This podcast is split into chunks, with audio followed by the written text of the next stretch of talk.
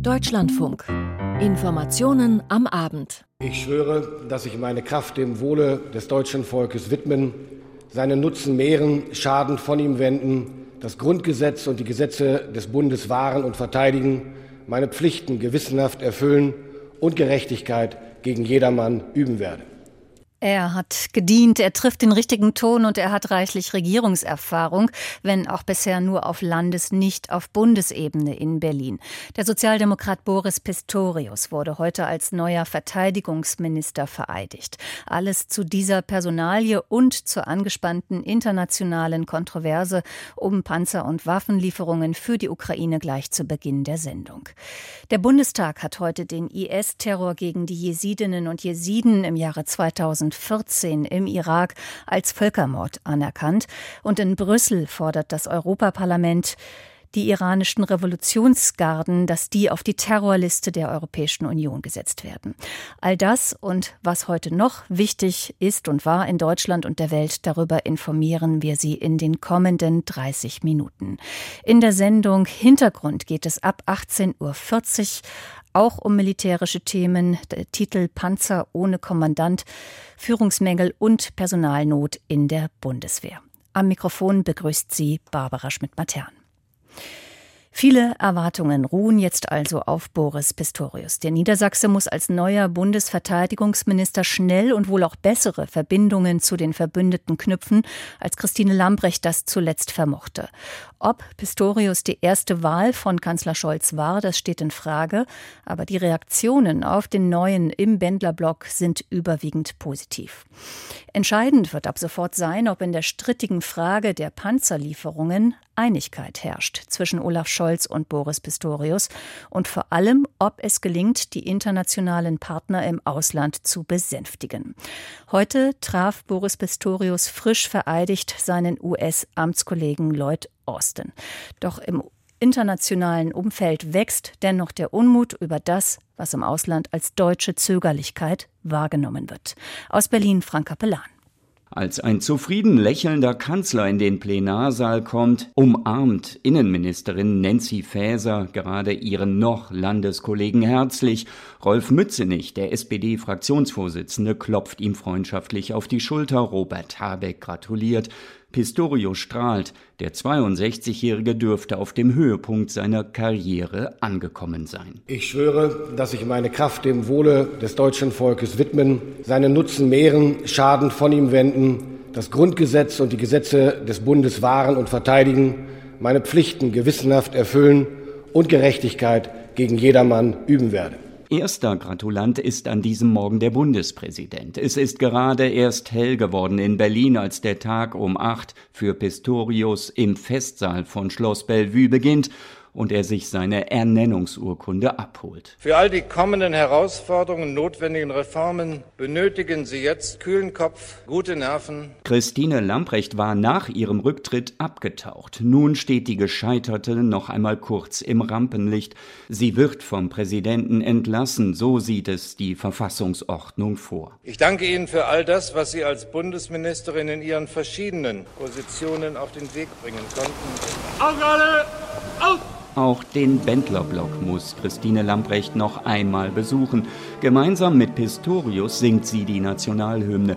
Eine Ehrenformation ist angetreten. Amtsübergaben im Verteidigungsministerium haben ihre ganz besonderen Rituale. Das sage ich mit aller Demut und mit allem Respekt. Das ist ein außerordentlich besonderer Moment für mich. Augen! Es ist kalt, aber die Sonne strahlt, als der Neue ein paar erste Worte an die Öffentlichkeit richtet. Der Sozialdemokrat will die Bundeswehr stark machen. Das hat er schon vorgestern erklärt. Zu wenig Empathie war seiner Vorgängerin vorgehalten worden. Pistorius will es von Anfang an anders machen. Gerade die Truppe braucht unsere Unterstützung und ich brauche für meine Arbeit in den nächsten Jahren die Unterstützung aller in der Bundeswehr, im Verteidigungsministerium. Ich werde sie auch einfordern.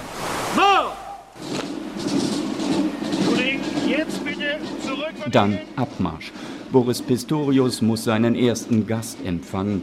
US-Verteidigungsminister Lloyd Austin.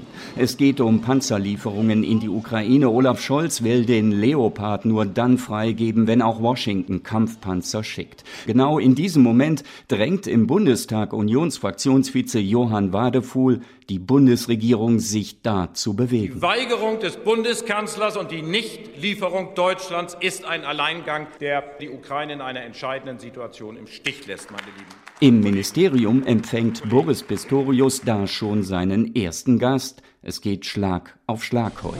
Mr. Secretary, dear Lloyd, welcome here in Germany in the Ministry of Defense. Well, good morning, everybody. Guten Morgen, meine Damen und Herren. Ich weiß, ich bin Ihr erster Besucher, seit Sie im Amt sind. Sie sind ja erst eine Stunde im Amt. Das ist keine Überraschung. Zu den Kampfpanzern kein Wort, das soll morgen in Rammstein geklärt werden. Keine Andeutung auch von Pistorius. Und gemeinsam werden wir auch in Zukunft die Ukraine in ihrem Kampf unterstützen.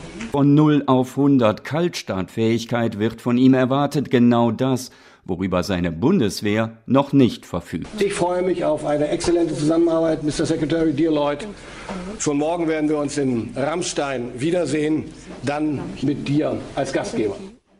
Eine Reportage von Frank Kapellan aus Berlin. Und morgen soll auf der US-Militärbasis in Rammstein weiter beraten werden. Unter anderem stellten heute gleich elf Staaten, Großbritannien, Schweden und Dänemark darunter. Sie kündigten an weitere Militärhilfe für die Ukraine. Diese Ankündigung ist Teil des Ganzen der Verbündeten im Vorfeld massiven Druck auf Deutschland auszuüben. Wie Moskau auf die weiteren Ankündigungen zur Lieferung westlicher Kampfpanzer an die von Russland attackierte Ukraine reagiert, das schildert jetzt Christina Nagel. Die Diskussionen über weitere westliche Waffenlieferungen an die Ukraine werden in Russland sehr genau beobachtet. Dass Länder wie Polen und Großbritannien bereit sind, noch mehr militärisches Gerät, auch schwerere Waffen wie Kampfpanzer vom Typ Leopard oder Challenger 2 zu liefern, wird propagandistisch ausgeschlachtet. So ist es für den russischen Außenminister Sergei Lavrov ein weiterer Beleg dafür, dass die NATO unter Führung der USA in der Ukraine einen Stellvertreterkrieg gegen Russland führt. Der sogenannte kollektive Westen hat die Ukraine de facto zum Aufmarschgebiet für eine weitere Erschließung des postsowjetischen Raums gemacht. Der Chefdiplomat macht inzwischen auch vor Vergleichen mit der Nazizeit nicht mehr Halt. Dem Westen, erklärte er unlängst, gehe es um die so wörtlich Endlösung der russischen Frage. Ziel sei eine strategische Niederlage Russlands. Dass es diese nicht geben werde, liegt für Kreml-Chef Putin auf der Hand. Schließlich, so der russische Präsident beim Besuch eines Rüstungskonzerns, produziere Russland fast genauso viele Abwehrraketen wie der Rest der Welt zusammen. All dies lässt uns darauf vertrauen, dass der Sieg unser sein wird. Zum Säbelrasseln dazu gehört auch eine gehörige Portion Abschreckung.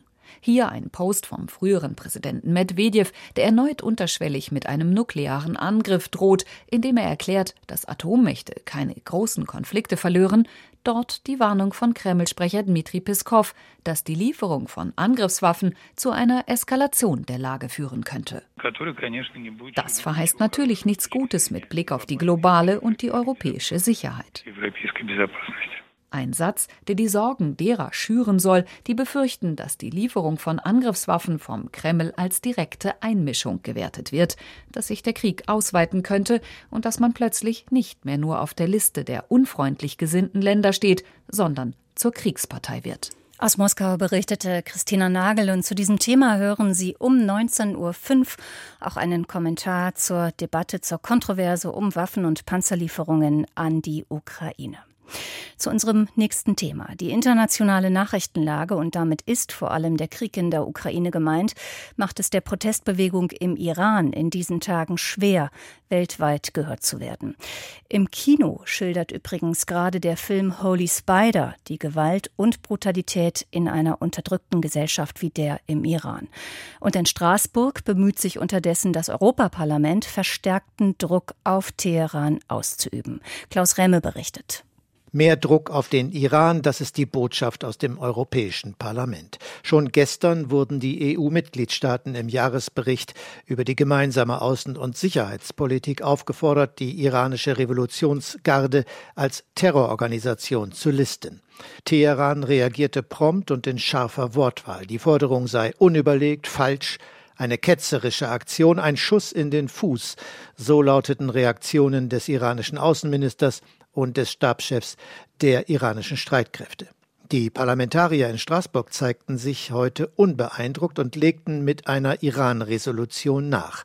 Ein Ausdruck des Protests unter anderem gegen die Vollstreckung von Todesurteilen, der gewaltsamen Niederschlagung friedlicher Proteste und der gezielten Störung sozialer Medien im Iran. Die Abstimmung wird die Entschließung als Ganzes durch Handzeichen, wer ist dafür, wer ist dagegen, Enthaltungen angenommen.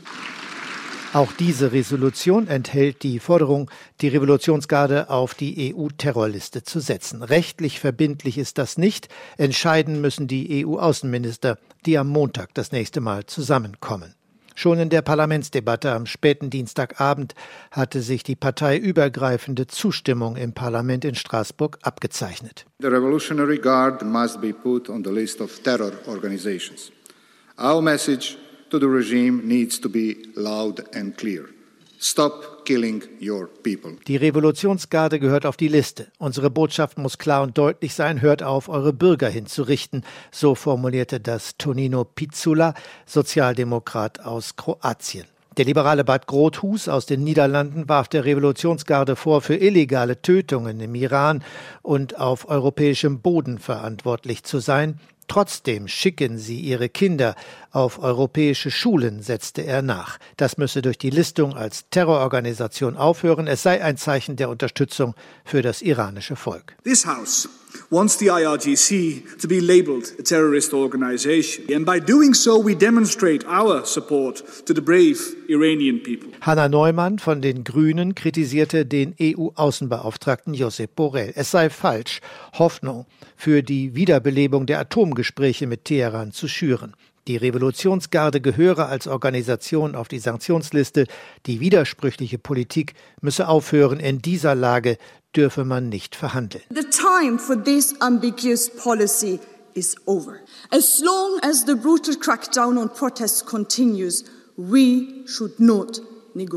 Borrell, der EU-Außenbeauftragte, war bei der Debatte zur späten Stunde nicht anwesend. Neumann beklagte dies im Plenum vor allen Abgeordneten. Er hat uns jetzt dreimal in Folge versetzt, ein Zeichen der Missachtung gegenüber dem Parlament und den 12.000 Demonstranten, die sich am Montag zu einer Kundgebung vor dem Parlament versammelt hatten, so urteilte Neumann. I find it difficult not to interpret this behavior as a sign of disrespect to the parliament, but also to the 12,000 people who were here on Monday.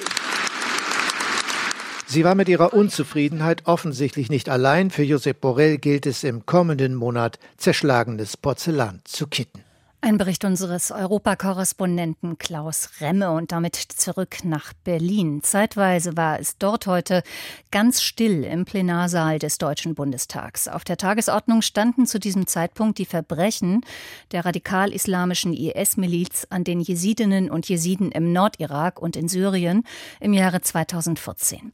Neun Jahre später erkennt jetzt der Bundestag die Gräueltaten einstimmig als Völkermord an. Aus Berlin Jörg Münchenberg. Als die deutsche Außenministerin im Bundestag heute von ihrer Begegnung mit einer jesidischen Frau im Irak erzählte, war es plötzlich ganz still im Plenarsaal. Denn das Schicksal dieser Frau und ihrer Töchter, so Annalena Baerbock von den Grünen, stehe beispielhaft für die vielen Gräueltaten, die durch die Terrororganisation Islamischer Staat den Jesiden angetan worden seien. Diese Frau wurde verschleppt, als Sexsklavin gehalten, musste das Schlimmste erleben, was seine Frau, was eine Mutter erleben muss. Und dann hat der Peiniger irgendwann gesagt, du kannst gehen und deinen kleinen Sohn mitnehmen, weil er sich eine andere Frau beschafft hatte. Aber ihre Töchter mussten bleiben. Einstimmig hat der Bundestag heute die Verbrechen der IS-Miliz an der Glaubensgruppe der Jesiden im Nordirak 2014 als Völkermord anerkannt. Über die Opferzahlen gibt es nur Schätzungen, an die heute aber auch die SPD-Abgeordnete Deria Türk-Nachbauer noch einmal ausdrücklich erinnerte. 5000 Menschen wurden allein in 2014 getötet, über 7000 verschleppt und versklavt. Nach wie vor sind 2850 Menschen als vermisst gemeldet. Die Dunkelziffer ist weitaus höher. Aktuell leben noch rund 300.000 Esidinnen und Esiden in irakischen Flüchtlingslagern und warten bislang vergeblich auf eine Rückkehr in ihre Heimatregion für die vielen Flüchtlinge wieder eine Lebensperspektive in ihrer alten Heimat zu schaffen. Auch das ist eine der Forderungen des Antrags, den die Ampelkoalition sowie die Union formuliert hatten. Es sei eine bedeutsame Entscheidung des Bundestages, bekräftigte der CDU-Menschenrechtsexperte Michael Brandt, nicht nur verbunden mit der Verpflichtung, den Opfern dieses Völkermords zur Seite zu stehen. Wir wollen, dass die Täter identifiziert und verhaftet werden und wir wollen dafür das internationale Völkerstrafrecht nutzen. Es darf für diese barbarischen Verbrecher keinen Winkel der Erde geben, an dem sie vor ihrer Strafe sicher sind. Auch die Außenministerin betont in ihrer Rede, die Verantwortlichen müssten zur Rechenschaft gezogen werden, zumal auch zahlreiche Deutsche im Irak den IS unterstützt hatten. Aber Baerbock stellte auch selbstkritische Fragen nach der eigenen Verantwortung. Wir wussten, wo die Frauen waren. Deswegen sollten wir uns auch fragen, warum haben wir nicht gehandelt? Natürlich ist alles Militärische immer eine Abwägungsfrage. Aber haben wir nicht gehandelt aufgrund der Herkunft der Opfer oder des Geschlechts der Opfer? Ich kann die Frage nicht beantworten, aber ich finde wichtig, dass wir uns dieser Frage immer wieder aufs Neue stellen, um diese Verbrechen in Zukunft zu verhindern. Von der Zuschauertribüne aus verfolgte auch eine Gruppe von jesidischen Würdenträgern aufmerksam die Debatte. Auch sie werden sich die Frage nach der Verantwortung des Westens sicherlich gestellt haben. Dieser Aspekt werde in dem fraktionsübergreifenden Antrag ohnehin zu wenig gewürdigt, kritisierte die Abgeordnete der Linken, Sevim Dadelen. Dennoch sei die heutige Entscheidung des Bundestages historisch. Auf diesen Tag haben die Vertreterinnen und Vertreter der jesidischen Gemeinschaft auch meine Fraktion und ich selbst jahrelang hingearbeitet. Umso bedauerlicher ist es, dass wir bei dieser Antragstellung der Ampel plus Union draußen gehalten worden sind. Aber meine Damen und Herren, das Thema ist größer als wir alle hier zusammen. Die Verfolgung der Jesiden war Völkermord. Auch die AfD stimmte am Ende dem fraktionsübergreifenden Antrag zu berichtet Jörg Münchenberg aus unserem Hauptstadtstudio. Die sogenannte Kindergrundsicherung gehört zu den zentralen sozialpolitischen Vorhaben der Ampelkoalition. Heute hat Familienministerin Lisa Paus von den Grünen Eckpunkte vorgelegt. Gudula Geuter stellt sie uns vor. In dem Papier wird ausgeführt, was Lisa Paus im Sommer im Deutschlandfunk angekündigt hatte. Es soll einen Garantiebetrag geben. Das ist dann schon in gewisser Weise eine Weiterentwicklung des Kindergeldes. Und es soll einen zusätzlichen einkommensabhängigen Betrag geben, den Zusatzbetrag, der noch stärker sich am sächlichen Existenzminimum orientiert. Und das wollen wir jetzt zusammenführen. Nach den Eckpunkten soll nun der Garantiebetrag am Anfang mindestens so hoch sein wie das Kindergeld, also derzeit 250 Euro. Laut der deutschen Presseagentur wird angestrebt, dass er später steigen soll auf die höheren Beträge, um die derzeit gut verdienende Eltern statt des Kindergeldes über den Kinderfreibetrag entlastet werden. Sind die Kinder 18 und ziehen aus, sollen sie das Geld direkt bekommen. Neben dem Garantiebetrag soll es einen Zusatzbetrag für diejenigen geben, die derzeit Sozialleistungen beziehen. Das betrifft jedes fünfte Kind. Über diese aktuellen Leistungen sagte Paus im Sommer. Es gibt den Kinderregelsatz für äh, Kinder, deren Eltern im Hartz-IV-Bezug sind. Es gibt äh, den Kinderzuschlag für die Kinder, deren Eltern arbeiten, aber wo es eben für die Familie dann nicht reicht. Und es gibt noch das Bildungs- und Teilhabepaket. Das sind alles unterschiedliche Maßnahmen, die von unterschiedlichen Behörden administriert werden. Stattdessen soll der Zusatzbetrag einheitlich ausgezahlt und vor allem einfacher als bisher beantragt werden. Derzeit nimmt etwa den Kinderzuschlag nur eine Minderheit der Berechtigten in Anspruch, oft weil Eltern davon gar nicht wissen. In Zukunft soll der Staat von sich aus auf mögliche Ansprüche hinweisen müssen. Nach der Abstimmung zwischen den Ministerien soll ein Gesetzentwurf erarbeitet werden. Gezahlt werden soll die Kindergrundsicherung ab 2025. Sozialverbände und Kinderrechtsorganisationen fordern seit langem eine Kindergrundsicherung. Einige davon haben sich zum Bündnis Kindergrundsicherung zusammengeschlossen. Seine Sprecherin ist VDK-Präsidentin Verena Bentele. Sie lobte die Vorschläge, betonte aber auch, jetzt komme es darauf an, durch die Höhe der Geldleistung Kinderarmut zu verhindern. Gudula Geuter aus Berlin und von dort blicken wir nach Frankreich. Eine umstrittene Rentenreform will Staatspräsident Macron dort in den kommenden Wochen auf den Weg bringen, doch schon jetzt kocht der Ärger hoch auf den Straßen. Vielen Kritikerinnen und Kritikern ist die, die geplante Anhebung des Renteneintrittsalters ein Dorn im Auge. Was das heute in den Straßen von Paris ausgelöst hat, berichtet Stefanie Markert. Der Platz der Republik in Paris schwarz vor lauter Menschen. Einer von ihnen, Jean-Marc von der gemäßigten Gewerkschaft CFDT. Das Renteneinstiegsalter heraufsetzen, das ist die rote Linie, das mobilisiert. Und vor allem haben die Rentenkassen einen Überschuss. Es ist Geld in der Kasse. Deshalb finden wir die Reform nicht korrekt, nicht ehrlich und nicht konstruktiv. Die Kassen haben 2022 wirklich mehr als drei Milliarden Euro plus verzeichnet. Die Milliardenlöcher drohen erst künftig. Landesweit sind Hunderttausende gegen die Rentenreform auf die Straße gegangen. Schon früh am Tag verkündet der Chef der Hardliner-Gewerkschaft CGT Martinez. Nach den Zahlen, die ich jetzt schon habe, werden wir über eine Million auf der Straße sein. Denn wir haben sondiert. Die Regierung hat aber nichts geändert. Also mobilisieren wir uns. Die Gewerkschaft hat auch an einer wichtigen Schraube gedreht, in den Stromwerken die Produktion gedrosselt. Geht gar nicht, findet Arbeitsminister Dussot. Es gibt Dinge, die sind nicht akzeptabel, wenn man die Energieversorgung des Landes gefährdet. Alle mühen sich, genug Strom zu produzieren und die Bevölkerung spart Energie. Da muss man alles, was die Lage destabilisiert, vermeiden. Euh, die linke Führungsfigur Mélenchon zog unter den Demonstranten seine Bilanz. Die Regierung hat die erste Schlacht schon verloren, die Menschen von der Notwendigkeit der Reform zu überzeugen. Keines ihrer Argumente zieht. Stimmt insofern, dass die Franzosen und Französinnen mehrheitlich für eine Reform sind und viele Punkte wie die bessere Anerkennung von Pflege- und Erziehungszeiten oder das Ende der komfortablen Sonderrenten für Neueinsteiger befürworten. Nur eben nicht das höhere Einstiegsalter, dann mit 64 Jahren, und die längere Beitragszeit, 43 Jahre. Auch Präsident Macron, der just an diesem Tag in Barcelona einen Freundschaftsvertrag mit Spanien unterzeichnet hat, polarisiert auf der Straße. Die sozialistische Oberbürgermeisterin von Nîmes, Martine Aubry, ich sehe, er interessiert sich nicht viel dafür, was im Land los ist, denn er ist ja in Barcelona. Aber wegen ihm sind wir alle hier, wegen seiner Reform. Die Menschen sind ausgelaugt, wenn sie sie bekommen. Flugs hat Macron reagiert. C'est le principe même d'une démocratie. Es ist das Prinzip unserer Demokratie, dass alle ihre Meinung sagen dürfen. Ich hoffe aber, das geht ohne Gewalt, ohne Zerstörungen und ohne zu viel Unannehmlichkeiten für unsere Mitbürger ab.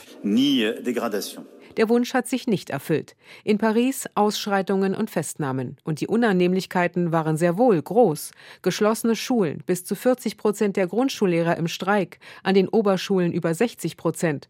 Große Zugausfälle, praktisch kein Regionalzug rollte, kaum Metros. Und die Gewerkschaften, die haben bereits neue Proteste und neue Streiks angekündigt. Aus Paris, Stefanie Markert. Und auch zu diesem Thema hören Sie bei uns im Deutschlandfunk ab 19.05 Uhr einen Kommentar. Gestreikt wird übrigens auch in Deutschland. Die Gewerkschaft Verdi ruft in allen Brief- und Paketzentren hierzulande zum Streik auf. Das gilt seit heute 17 Uhr und soll morgen ganztägig so weitergehen, so teilt die Gewerkschaft mit. Damit ins Ausland.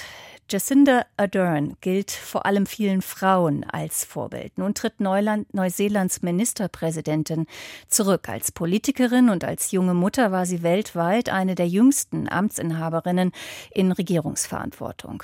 Und sie verschaffte sich weltweit Ansehen, etwa für ihren Umgang mit dem Terroranschlag in Christchurch mit 51 Toten im März 2019. Kurz darauf setzte die Labour-Politikerin in Neuseeland scharfe Waffenverbote durch durch. Über die Gründe für ihren jetzt überraschenden Rückzug berichtet Jennifer Johnston.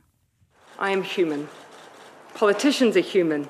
Politiker sind Menschen. Wir geben alles, was wir können, solange wir können. Und dann ist es Zeit. Und für mich ist es Zeit. Mit diesen Worten kündigte Jacinda Ardern heute überraschend ihren Rücktritt an. Zeitweise kämpfte sie mit den Tränen. I know what this job takes. Ich weiß, was es braucht, um diesen Job zu machen. Und ich habe nicht mehr genug im Tank, um dem gerecht zu werden. Es seien die fünfeinhalb erfülltesten Jahre ihres Lebens gewesen, allerdings auch mit vielen Herausforderungen. In ihrer Amtszeit fielen die Terroranschläge auf zwei Moscheen in Christchurch, ein Vulkanausbruch mit vielen Toten und die Corona-Pandemie. Während dieser Zeit bewies sie sich immer wieder als sensible Krisenmanagerin und bekam dafür auch international viel Anerkennung. Hinter den Erwartungen zurück blieb die 42-Jährige jedoch bei Wirtschaftsthemen wie der Bekämpfung der Wohnungsnot, der Inflation oder Kinderarmut. Die Kritik an ihr hatte daher zuletzt zugenommen. In diesem Sommer hatte ich gehofft, einen Weg zu finden, mich nicht nur auf ein weiteres Jahr, sondern auf eine weitere Amtszeit vorzubereiten. Denn das ist es, was dieses Jahr erfordert. Das ist mir nicht gelungen. Bereits in zweieinhalb Wochen, am 7. Februar, werde sie ihr Amt aufgeben, sagte Adön bei der Pressekonferenz. Neuwahlen kündigte sie für Mitte Oktober an. Zu diesen werde sie nicht wieder antreten. Bis dahin bleibe sie jedoch Abgeordnete. Australiens Premierminister Anthony Albanese schrieb auf Twitter, Jacinda Ardern habe der Welt gezeigt, wie man mit Verstand und Stärke führen könne. Oppositionspolitiker Christopher Luxon dankte der Premierministerin und wünschte ihr und ihrer Familie alles Gute. Aden sagte, sie habe ihrer vierjährigen Tochter Neve gesagt, sie werde dieses Jahr bei ihrer Einschulung dabei sein. Auch sei es an der Zeit, ihren langjährigen Partner Clark Gayford zu heiraten. Mit diesem verlässt sie Arm in Arm den Raum der Pressekonferenz. Kolleginnen und Kollegen empfangen sie applaudierend und singen für sie.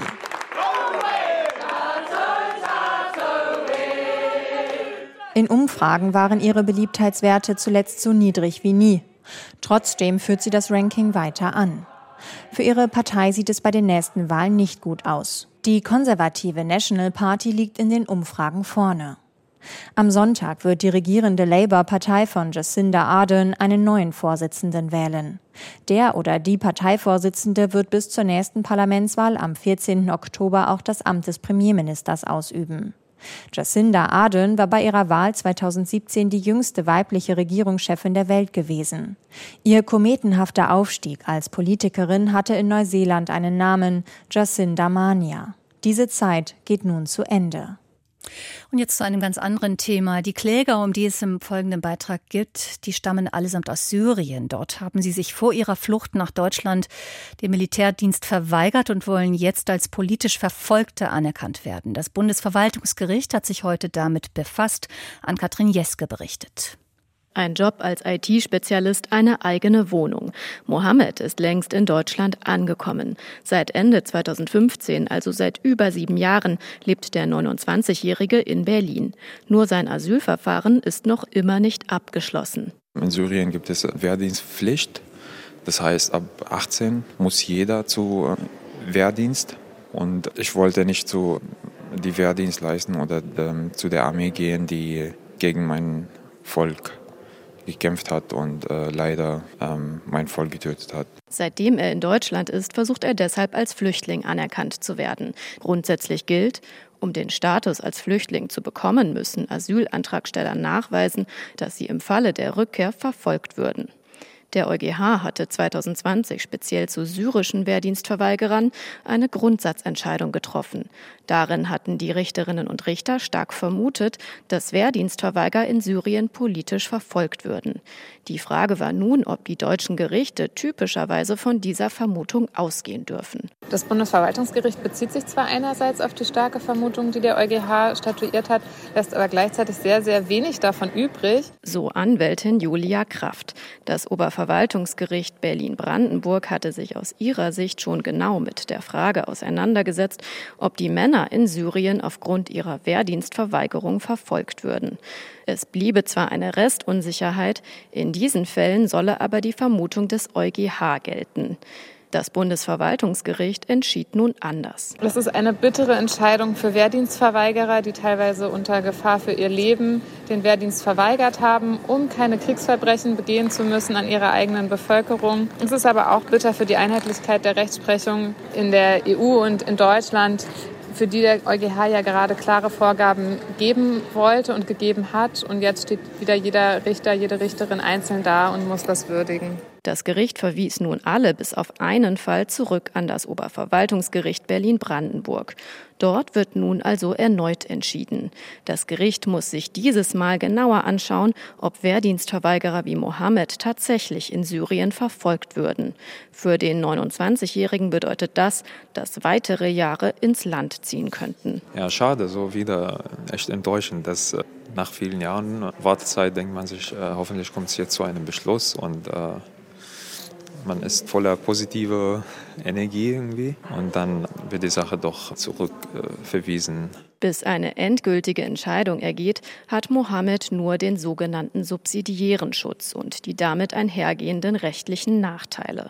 Bezeichnend in dem Verfahren, der Fall eines Mannes hatte sich schon vor der Verhandlung heute erledigt. Er hat inzwischen die deutsche Staatsbürgerschaft bekommen. Die Einbürgerung ging also schneller als das Asylverfahren. Einen schönen Abend wünscht Ihnen Barbara Schmidt-Matern.